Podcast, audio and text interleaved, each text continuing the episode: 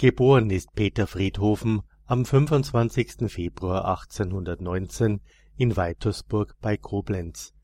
Er verliert schon mit eineinhalb Jahren seinen Vater und als er neun Jahre alt ist, stirbt auch seine Mutter. Er und seine fünf Geschwister müssen Not und Entbehrungen erleiden. Nach Abschluss der Volksschule beginnt er bei seinem älteren Bruder eine Lehre als Kaminkehrer. Er ist dann drei Jahre als Schornsteinfegergeselle auf Wanderschaft und übt sein Handwerk zuerst in Ahrweiler und ab 1842 als Kaminfegermeister in Wallendar aus.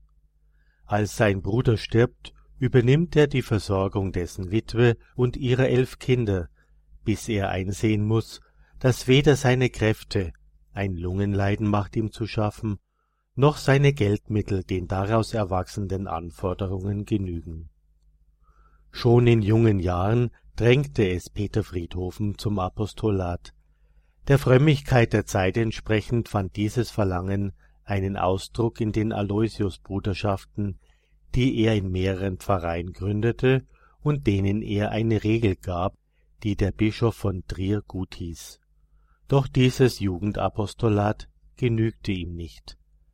Als Wandergeselle und später als Handwerksmeister kam er mit zahlreichen Menschen in Berührung und lernte dabei viel Not und Verlassenheit, vor allem bei Kranken kennen. Die Liebe zu Hilflosen, Kranken und Leidenden drängte ihn immer mehr, sich mit seiner ganzen Person dafür einzusetzen. Damit ging Hand in Hand der Wunsch, sein Leben dem Herrn zu weihen und Gleichgesinnte als barmherzige Brüder um sich zu sammeln. Um das alles sozusagen recht gut zu lernen, will er einige Monate in ein Kloster gehen. Er bittet den Bischof, ihm ein solches zu vermitteln. Dieser begrüßt seinen Plan, die barmherzigen Brüder für die Krankenpflege in seinem Bistum zu begründen. Er empfiehlt, sich an den Alexianerbrüdern in Aachen Köln oder Neuss zu orientieren. Peter Friedhofen fühlt sich aber nicht berufen, die alten Orden neu aufblühen zu lassen. Seine Berufung ist es, neues Feuer, neuen Geist und neue Triebe zu entfachen. Sonach unterbreitet er dem bischöflichen Sekretär sein Vorhaben, eine eigenständige Gründung vorzunehmen. Dabei betont er aber seine Bereitschaft, sich ganz dem bischöflichen Willen zu fügen. Wenige Tage später kommt die Antwort aus Trier, der Bischof ist mit seinem Plan einverstanden. Er ermunterte ihn, sein Haus weiterzubauen und die Krankenpflege zu erlernen. Peter Friedhofen macht sich nun mit dem Gedanken vertraut, bei den Alexianern in Aachen sein Noviziat zu beginnen. Er ist bereit, die Regel des heiligen Augustinus und die Satzungen der Alexianer zu übernehmen. Bald zieht er mit seinem ersten Mitbruder nach Aachen ins Noviziat. Hier spürt er die Folgen der damaligen französischen Gesetzgebung. Ewige Gelübde sind verboten, eine Verpflichtung zur Armut ist nicht möglich, die städtische Armenverwaltung betreut das Klostervermögen und hat ein Mitspracherecht bei der Aufnahme neuer Ordenskandidaten Brüder, die in der Hauskrankenpflege beschäftigt sind, ziehen Gebühren ein und führen eine persönliche Kasse, weil sie selbst für ihren Lebensunterhalt sorgen müssen. Peter Friedhofen empfindet dies als ein Widerspruch zu seiner Berufung. Doch im Übrigen finden die beiden Novizen bei den Alexianern gute Bedingungen vor und können für ihren Krankenpflegeberuf dort viel lernen 1850 ist es dann soweit. Die kleine Schar zieht nach Koblenz. Der junge Pfarrer der dortigen Liebfrauengemeinde, Philipp de Lorenzi, wird nun Kommissar der Gemeinschaft. Er nimmt sich der Neugründung tatkräftig an und empfiehlt die Brüder den Koblenzer Ärzten.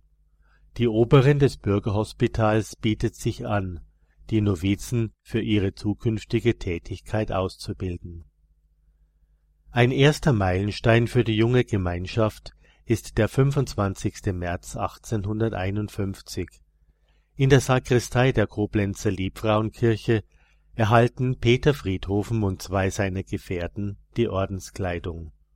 Nun tritt die Gemeinschaft auch durch ein äußeres Zeichen in die Öffentlichkeit. Das Vertrauen der Bevölkerung und der Ärzte zu dieser neuen Gemeinschaft nimmt zu, das Werk wächst.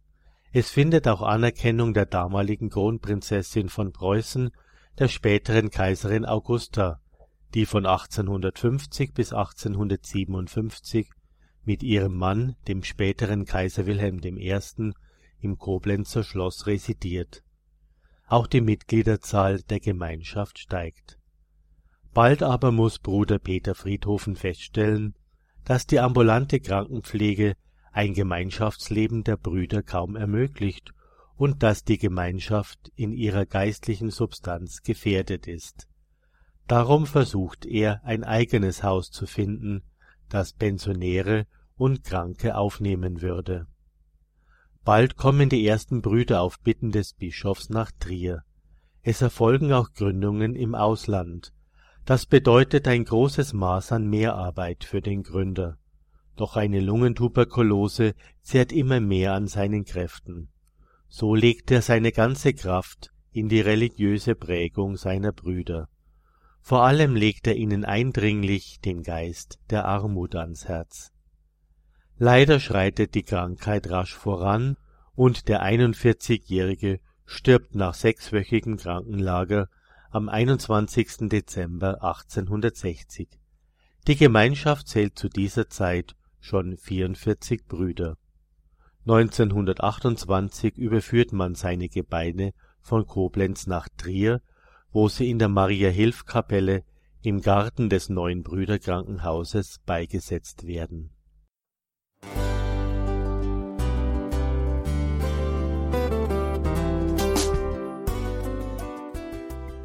Liebe Zuhörerinnen und Zuhörer, vielen Dank, dass Sie unser CD- und Podcast-Angebot in Anspruch nehmen. Wir freuen uns, dass unsere Sendungen auf diese Weise verbreitet werden. Dieser Dienst ist für Sie kostenlos. Für uns ist er allerdings mit einem nicht unerheblichen finanziellen Aufwand verbunden.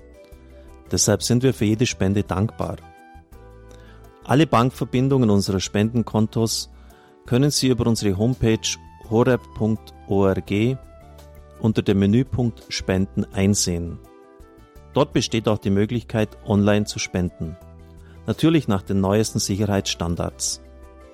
Sie können diese Informationen auch bei unserem Hörerservice unter der Telefonnummer 08328 921 110 erfragen. Ich wiederhole die Rufnummer 08328 921 110. Vergelt's Gott für Ihre Unterstützung. Ihr Pfarrer Kocher.